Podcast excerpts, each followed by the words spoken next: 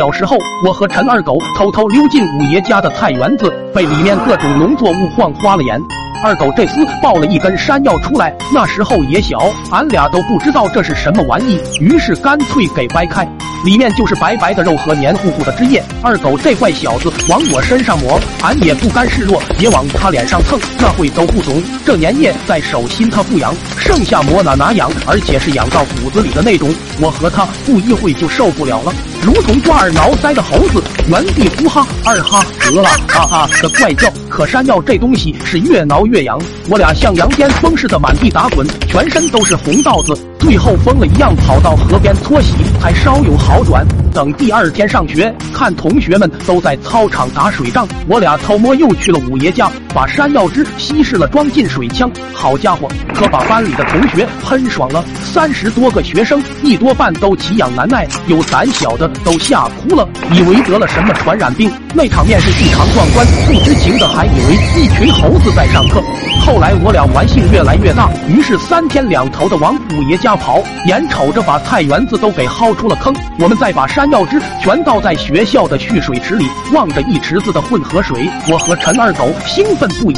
以后的水枪就可以无限供应了，没弹药就去灌，甭提多快乐了了了。结果第二天一进校园，感觉气氛明显不对，蓄水池那站了好多人，原来这是学校洗漱的源头水。当晚老师们争先恐后的去洗澡，很快他们发现了问题，身子有点黏痒。开始大家还以为洗发露的原因，急忙用水冲身体。可越冲越痒，越痒越冲，以至于后来澡堂里都乱套了。他们不停地挠着身体，用澡巾拼命地搓，最后惊恐地纷纷跑出来，开始仰天咆哮的各种蹭墙、蹭地、蹭树。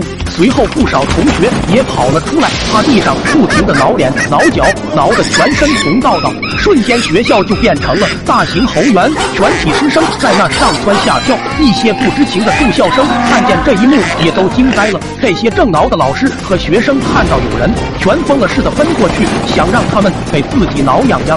望着诡异扭曲的身体和嗷嗷的惨叫，把这些住校生吓得又逃进了屋里，都以为碰到了丧尸。可发痒的同学根不管这些，集体撞开了门。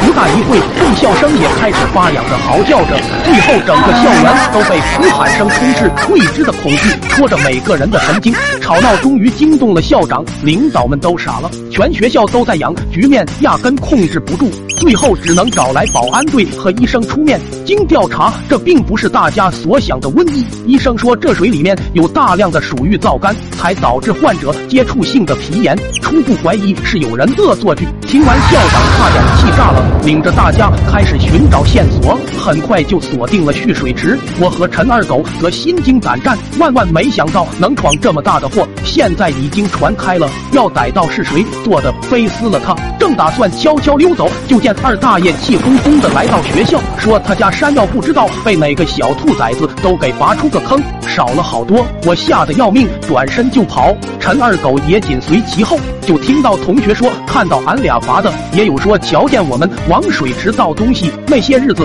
我跟二狗成了全校的公敌，上下学都有拿板砖的同学追着我俩砸。二二。